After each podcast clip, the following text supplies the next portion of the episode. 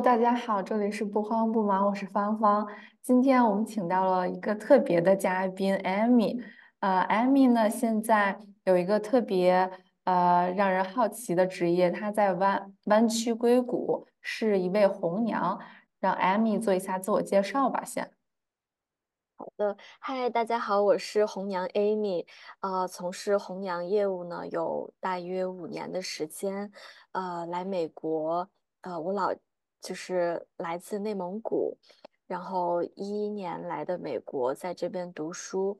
然后呃，现在全职工作是在嗯甲骨文 Oracle 做 tax。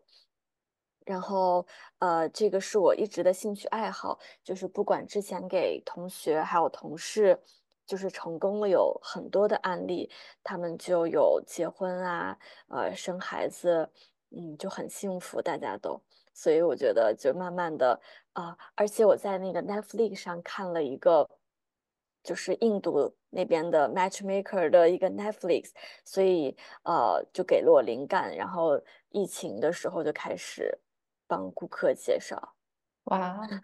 好神奇的经历。那说回到就是红娘的话，就你提到刚开始是你的兴趣，其实我刚开始看到就是你作为这个红娘，不管是主业兴趣还是副业，就是我还挺挺挺惊奇的，因为就是其实我就觉着，我发现可能我对红娘有几个误区，然后也想就是跟你聊的时候，慢慢的解开我这个误区。第一个就是。我就感觉好像我之前印象中红娘是一个挺古代的一个事情，很很久远，很古代。但是没想到，就是说现在在硅谷，就是大家都是在用 dating app 的时候，其实呃还是有红娘的，就是服务的对象。而且我看了一下，就是比如说找你，嗯，就是想有。呃，认识新的伴侣的这些顾客的信息，其实涵盖面非常非常的广，所以我也想请你就是讲一讲，就是比如说，尤其在现在在硅谷，呃，在大家都用 dating app 的时候，红娘能够有什么独特的一些点和吸引大家来找红娘来帮忙解决自己人生大事的这样的一个诉求。嗯，好问题，就是呃，就像你说的，红娘可能给大家一种很古代 传统的感觉。其实我的理念就是用这种传统的方式来帮大家介绍。嗯，因为就是可能以前也没有 dating app，然后大家都是靠这个红娘，所以我感觉这个职业是一个呃，在这个社会已经很久了，是一个传统。嗯。因为包括现在好多顾客，他们都是从比如说两颗红豆啊什么，有有在那边付费，不是也不是说他们的不好，就是说，嗯，传统红娘是有很多优势的，就是我比如说每次跟顾客都会见面，大约一个小时，就是了解他的包甚至家庭背景啊，就是都会了解的比较清楚，然后彼此，所以呢，给他介绍给顾客介绍的时候也是。嗯，这样介绍的比较清楚，所以两个人在见面的之前就是已经已经有数了，就感觉八九不离十，所以是很快。比如说，基本上三个月就可以确定一段关系。嗯，但如果嗯，对，就是呃，这是传统红娘的优势吧。对，因为比如说在 dating app 上，大家都是左滑右滑，然后可能有这个应用本身的一些算法在，还有就是包括自己很快的浏览一些照片呀、简介，然后就是可能凭第一直觉来感觉想不想有兴趣继续发展。然后红娘的话是，比如说你跟两边的人都会有一个。呃，有一个深入的一个小时，至少一个小时的交流，他们会，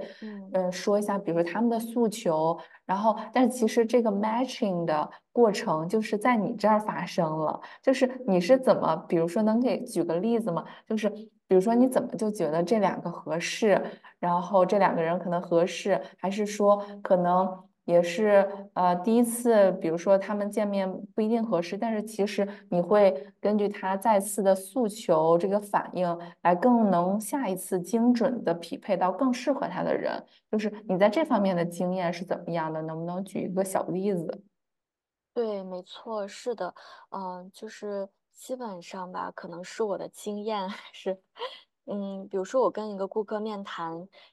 的时候，我就其实有一些人选给他，然后通过他跟我，呃，我也会问顾客一些，比如说你不希望对方身上的一些点，然后排除，然后我再做排除法，最后就，呃，就是瞄准在几个人的身上。然后他在相处过程中，嗯，就是如果不不匹配，呃，我确实是会问每个人的意见，就是是我是什么原因，然后我再优化我的推荐。嗯了解。那比如说，在跟顾客就是交流，在他们嗯说他们自己的诉求，喜欢什么样的人的时候，你有没嗯有也会就是呃会会给他们提个醒就是说可能因为有的时候，比如说我我这方面的经验是来自于就是看《非诚勿扰》那个节目嘛，就是有的嘉宾会有特别太高的、太过于理想化的呃诉求，就是其实很难有 match 的人，就是你会不会在他们的就是期望上给一些实际的建议或者调整之类的，或者是你的观察是。怎么样的？对，这个我确实是，就是嗯，怎么说呢？就是这个确实是要看顾客，有的人他的，因为我是呃顾客群体从二十多岁到八十岁都有，可能比如说年长的一些人，他们其实很难去听，就是他啊，已经。固有固固定的一些思维模式，所以呃我我就是基本上不，除非是顾客说，比如说昨天一位顾客，他就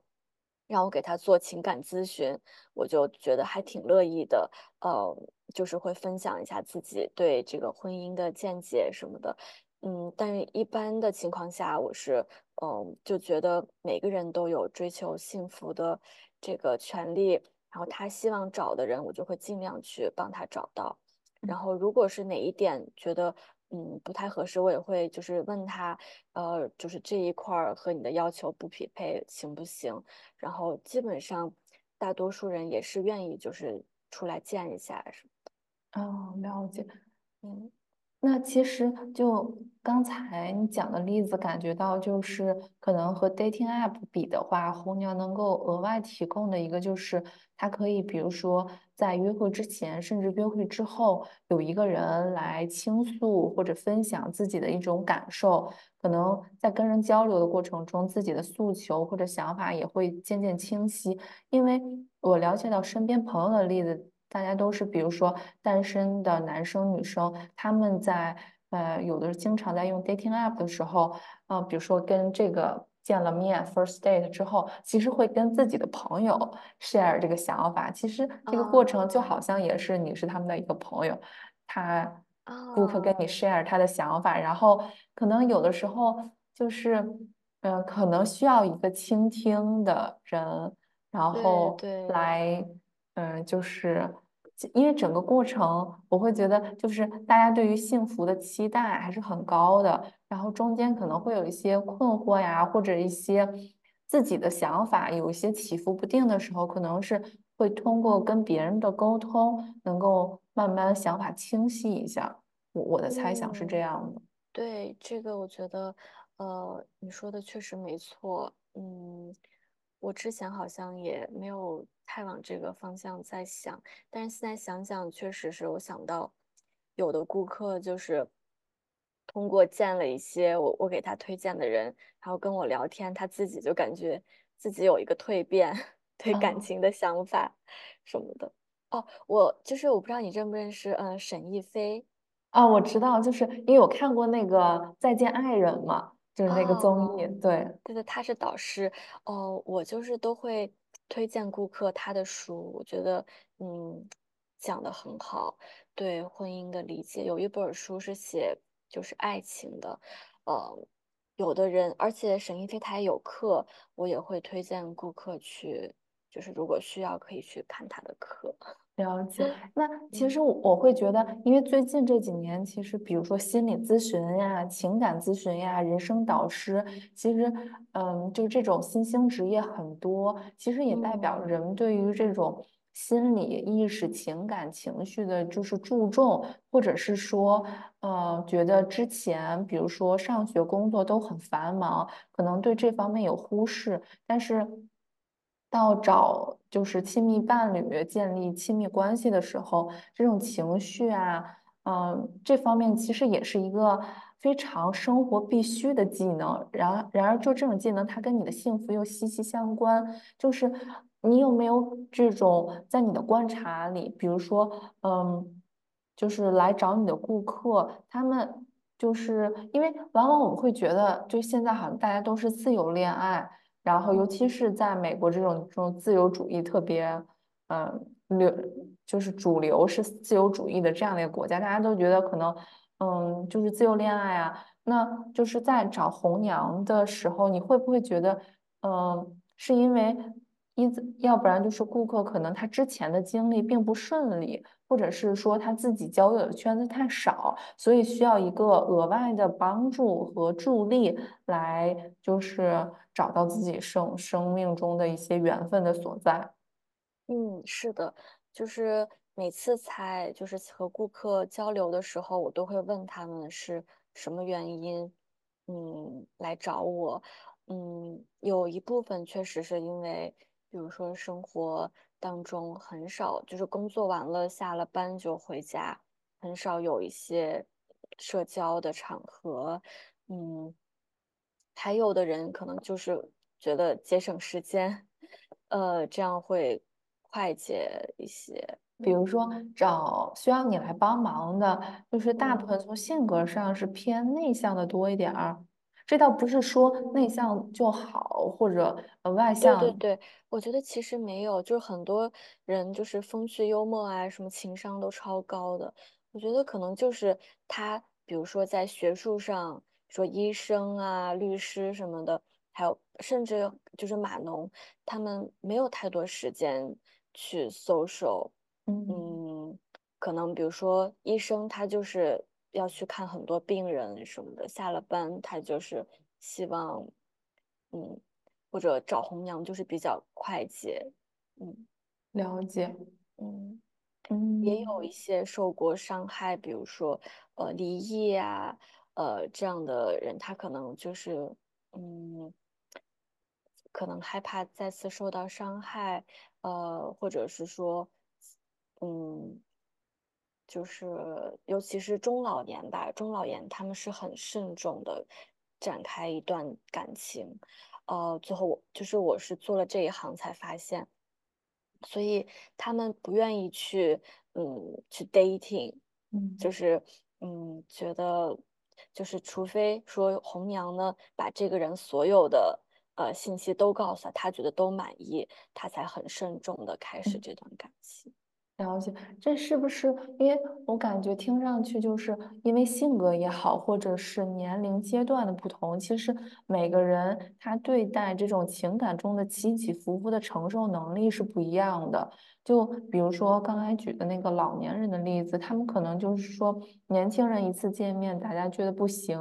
就是之后再也不联系了，可能对于年轻人来说就是很正常的一件事情。但是是不是。年纪大了，他这种心理承受能力、这种情感的起伏，他不愿意再经受太多的这种起伏。其实这种。起伏对他来说，情绪上反而可能会是一种伤害，所以他需要一个多一层的安全网，就是可能有红娘的帮助，就是在大概率就是觉得两边确实合适的情况下进行见面，这样的话就是可能进展会更顺利一些。嗯，没错，是这样的。嗯，了解。那就是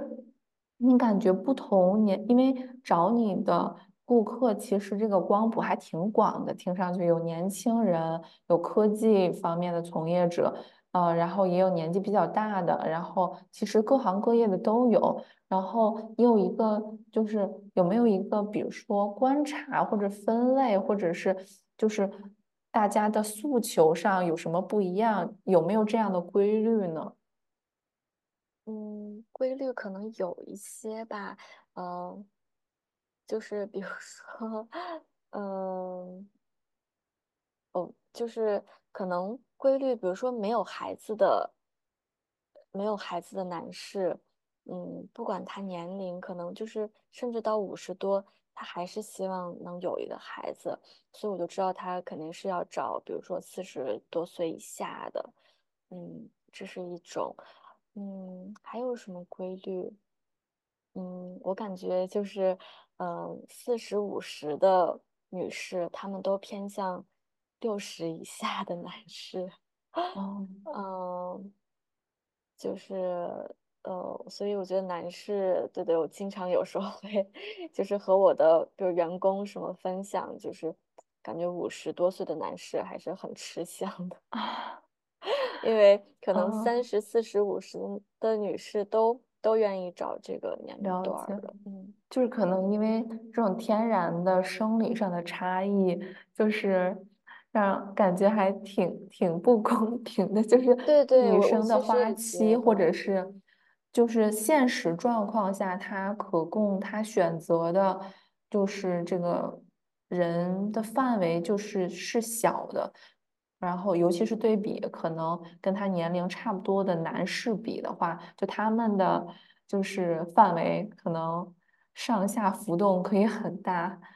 呃呃下呃上怎么说？年轻的那往年轻的那边浮动可以很大，但是女性的话，可能就是跟自己年龄相仿，或者是要年长一些，就是还对对，所以确实这样想来，女生在就是婚恋市场上，确实这个年龄是非常，珍贵，就是时间会更嗯，加珍贵。对没比，错，嗯，但嗯是我在想，是不是现在如果比如说有冻卵那些技术，可能会相对好一些，但是，嗯，这个事情怎么说呢？成功率也好，或者是在金钱上的投入、身体上的投入也还是挺大的，也还是很难嗯，完全弥合跟男性的这种 天然生理，上的这种优势的差距。或者除非比如说一个嗯四五十岁的女性吧，她其实如果能接受六十岁以上的男性，这样其实也是一个很好的哦，组合，嗯了解。嗯。那就嗯是有没有就是嗯，在见面之前，一般会通常，比如说你建议他们两个人第一次见面的时候，地点的选择有没有一些小技巧的分享呢？或者是你通过客户的呃反馈，觉得哎，可能这是一个很好的跟人交流，或者呃给人留下一个很好第一印象的这种小方法。哦，我是有女顾客，她说这个男士来她就是家附近啊，或者工作附近，这样给她的好感是比较好的。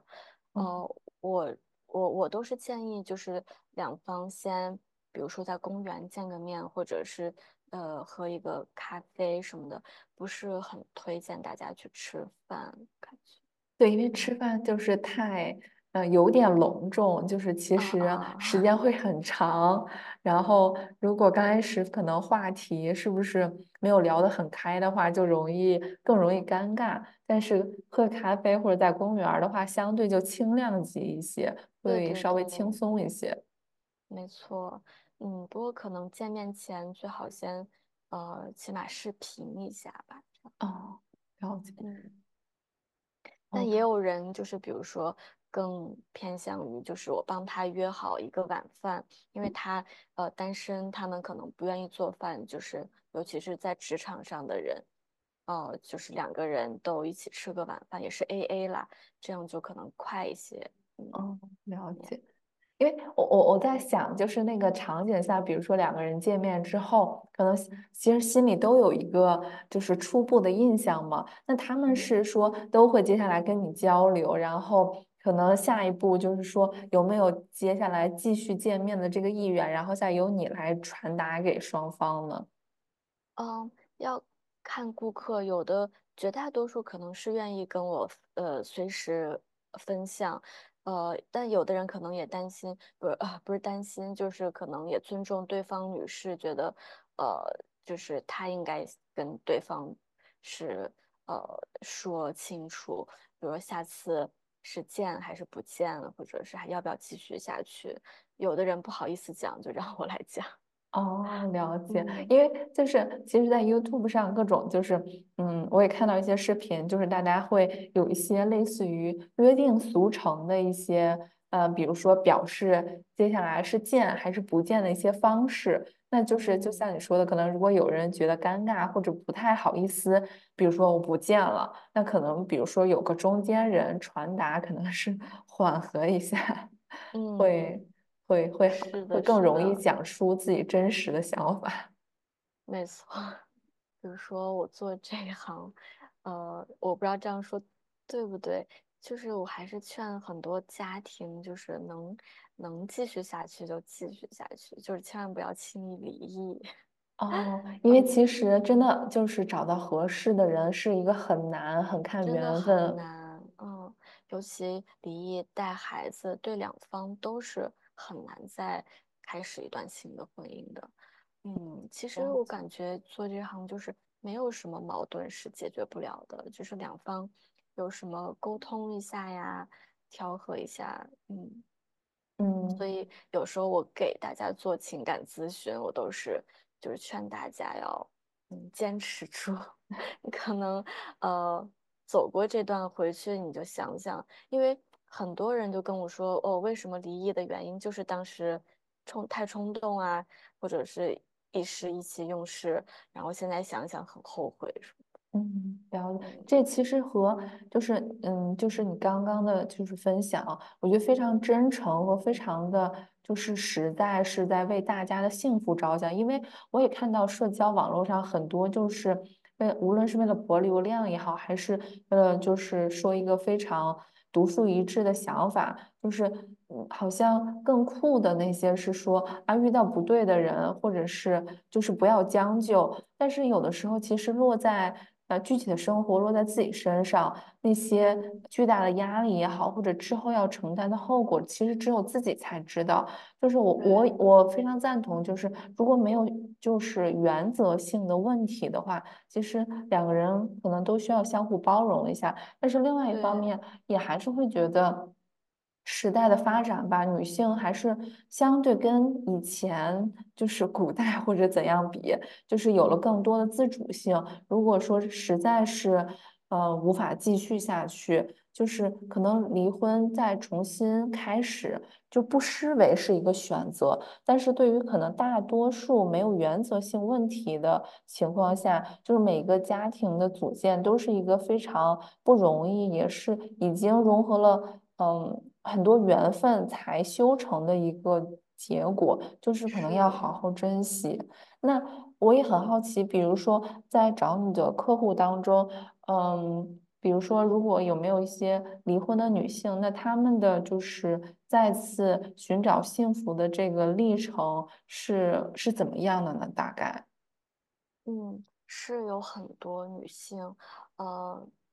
嗯，怎么说呢？就其实如果是一个离异的女士，她没有孩子，其实这个就就还好，嗯，所以大家其实也，嗯，就是可能这个，呃，就是跟没有结过婚的女士其实是一样的，在市场上，在市场上，婚恋市场上，是，嗯，但如果说有了孩子的话，嗯，除非说这个男士他有孩子，他可以理解一个母亲啊或者一个家庭，他会愿意说，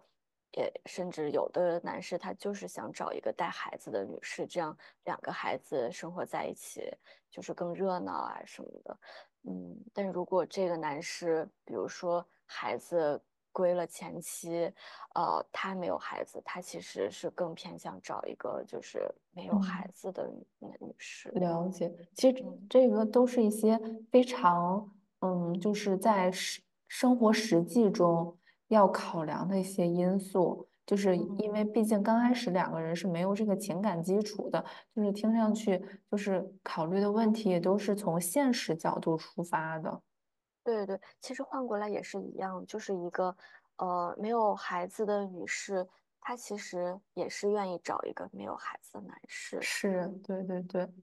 嗯，那另外一个就是，呃，我想聊的就是我之前的另外一个误区是，因为我会我会觉得就是红娘是一个非常中国特色的事情，然后但嗯，是就是认识你之后，我在网上随便一查，我发现其实就美国国外他们有有很多这个 matchmaking，就专门服务于 dating 的这个服务公司。然后我不知。道你有没有了解到，就是同行他们就是是怎么运作的，跟你有什么相似或者不同的地方？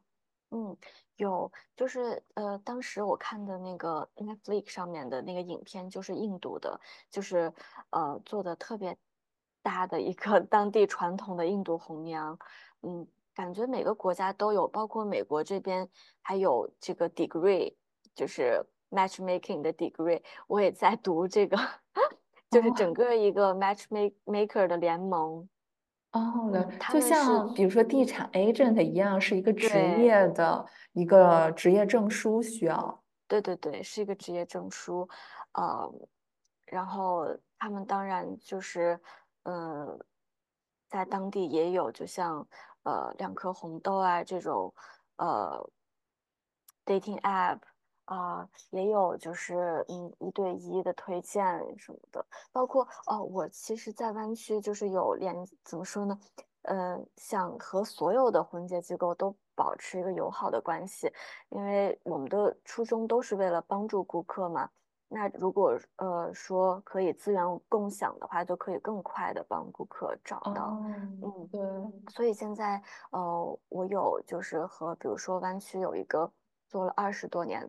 的一个机构，还有呃一个台湾的机构，呃，就是都会有一些。联系啊，就是哦。我们有说好。比如说，我帮你介绍一位，你帮我介绍一位什么的，哎，其实这是一个，很好的想法，对，因为就是跟我刚刚就是可能也忘记 follow up 的一个问题，就是比如跟 dating app 比的话，就是 dating app 因为就是网上大家注册了都可以相互选，因为它的池子人是很多的。那如果红娘的话，它可能只是以红娘为一个中心，他认识的人，然后作为相互介绍的这个资源。但是如果不同的红娘机构，这种 matchmaking 的公司能够相当于共享这个人才库的话，就大家可能，能够匹配上合适的几率会更高一些。没错，嗯，就比如说昨天下午，我有一个女顾客，她就是想找一个，嗯，她想生一个混血宝宝，所以呃，我就跟那个当地的红娘机构联系，就是有 match 到一个男士，我就帮他俩约了一起见面，哦，这种，了解，对，这个很 smart。对，另外一个我特别好奇的点是，因为在社嗯。交网络上看到，也是有一些对湾区婚恋状况的，就是尤其是 dating 市场上发生的趣事的一些戏谑，往往就是可能双方是或者其中一方是程序员，然后就会显得特别的有点呆板，就是嗯好像没有什么情趣，然后或者聊的话题就是直接包裹呀、什么职称之类的。但我觉得这可能是确实会有真实发生的，但可能也只是就是特别大的光谱里面的一部分。就那因为艾米你的就是工作中就是会接触到各样的各式各样的就是客户，然后他们每个人的就是真实的故事，就感觉和比如说网上那些戏谑视频比的话，有没有一些嗯、呃就是不一样的点？就是你想跟大家分享的一些例子。呃，稀缺的是什么？比如说，哦，就是他们聊天儿比较呆板什么的对对的。对，但实际上的嗯，就是真实的，呃，就是其他的一些样本呢，我也想听听，因为我觉得这应该不是事情的全貌，应该还有一些别的例子。啊，你是说男生还是女生？都，可以，都可以，就是真实的，比如说，就是嗯，你接触到的例子，因为你接触到的例子会样本会多一些，嗯、就是会嗯是是怎么样的？嗯，就是嗯，对码农的话，他们学历都比较高嘛，嗯，他们确实是希望。呃。另另外一半儿他的学历是要高一些的。嗯，嗯，不管是男生女生，他们呃，起码可能都要本科以上。然后这个呃，女生她，比如说如果学校很好的话，她也不希望这个男生的学校太差，对，都就是还是很正常的想法。啊，嗯，怎么说呢？嗯。当然，就是码农的话，呃，女士她会希望对方也是码农的，这个这个几率还比较多。就是呃，可能码农的工资确实是很高，然后嗯，然后如果这个是一个男士呢，他可能嗯。就是选择的会，比如说商科的女生也蛮好的，然后如果是同行也行，嗯，嗯，这样，嗯，公司包裹，我觉得确实就是对于公司来说，呃，女生会更介意对方的年薪啊多一些，然后男生其实还好，就是对对方的收入没有什么要真的吗？那。我觉得那可能找你的顾客还挺传统的，但是其实我在嗯网上看到的例子就是，其实大家的或者网站有有一些网站上，就是大家会嗯。比较，因为是匿名的，可能会呃说的很直接，就是其实就是男女双方对于这个金钱方面的考量是是差不多的。哦，是吗？对对对。嗯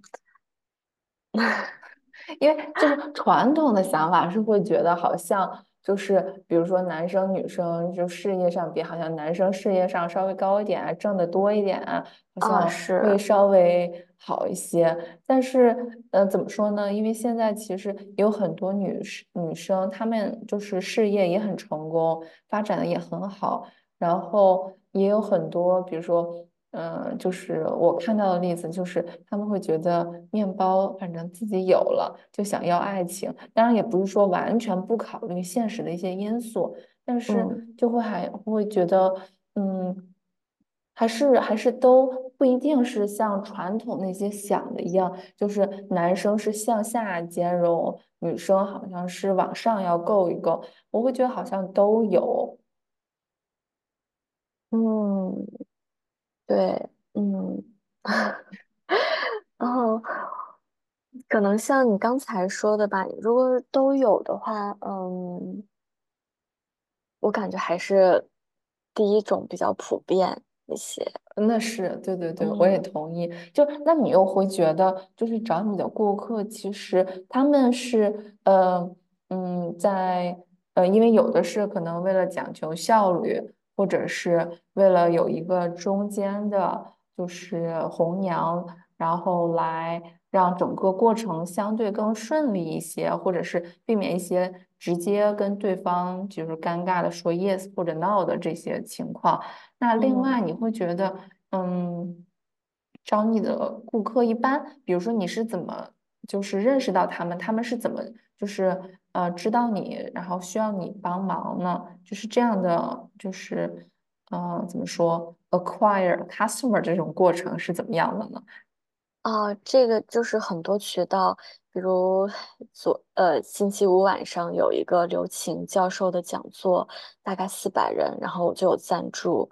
呃，那个现场我有摆摊位，然后有我的易拉宝，还有嗯发名片，就效果很好，就很多人就加我。嗯，这是线下，线上，比如说有在 Facebook 上打广告，就是嗯，这个效果也特别的好。呃，因为就是它 Facebook 加 Instagram 一起，然后还有华人资讯网上打广告。嗯，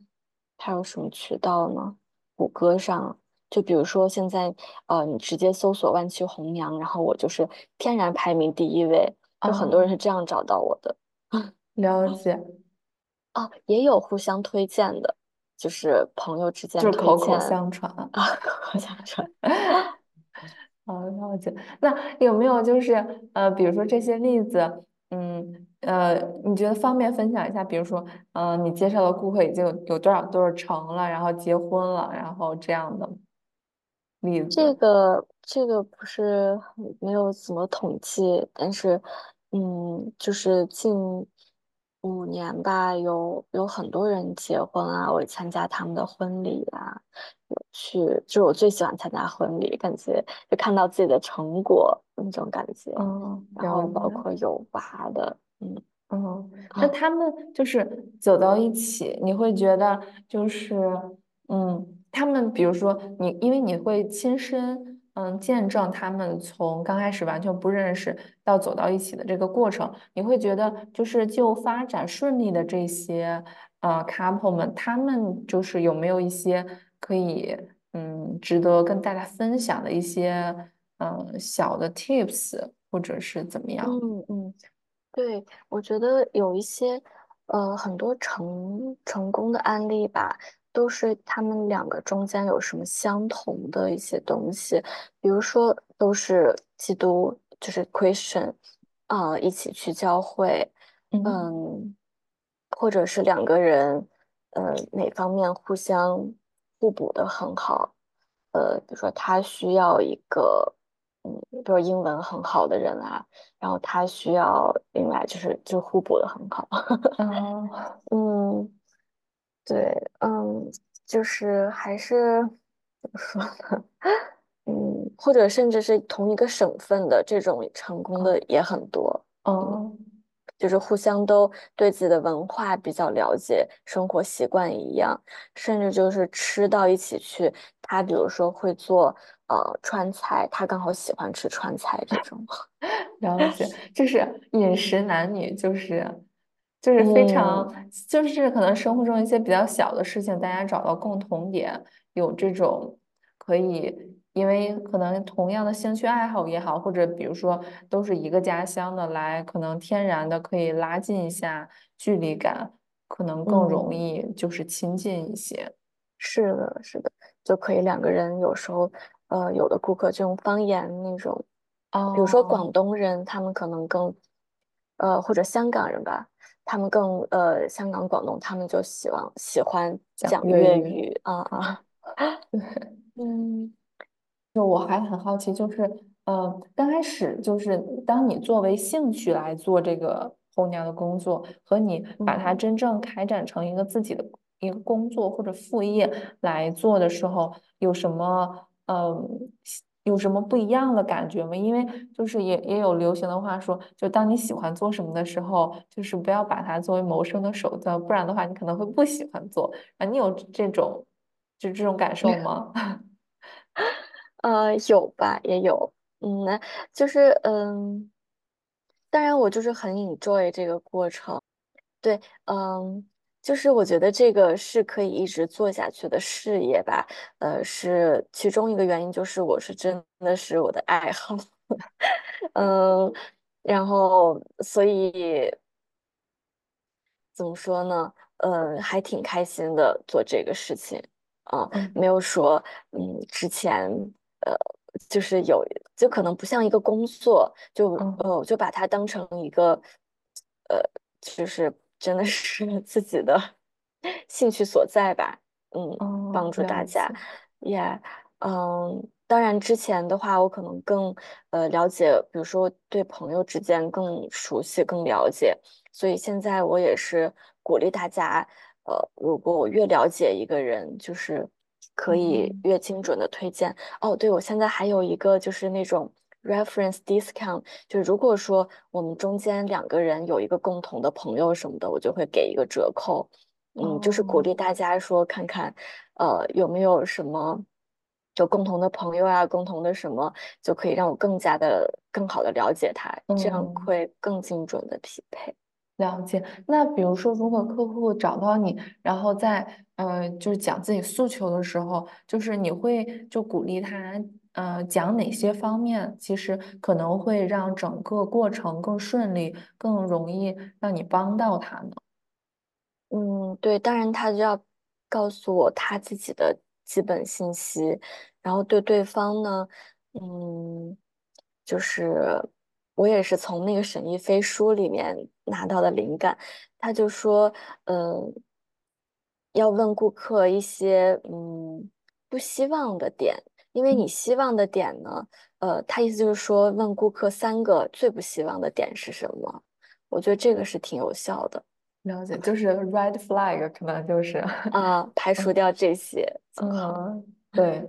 好，了解。所以那其实可能，嗯，对于如果正需要呃找到另一半的人的启发，就是要知道自己就是喜欢什么，也要清楚一下自己真的完全不可以接受什么。这样的话，可能嗯能相对更明确一下。然后，如嗯。果呃有机会走在一起，可能多给对方一些相互磨合的机会。然后这样的话，可能是不是成功率会稍微高一些？对，有的可能是要见几次，然后才，嗯，那个，对，嗯，有有的顾客他就是他不愿意，比如说约出来，觉得不是不适合，但是可能我 我或者是他的家人，就是鼓励他一下，他去见了，就觉得两个人是很合适，嗯，嗯，还是，要去多尝试。嗯，嗯，哎好的，行行。那嗯，除了就是沈一斐的老师的书，还有没有别。的一些呃推荐呀、就是书啊或者电视节目，然后可能你觉得可能会帮到一些正在需要找对象的小伙伴呢？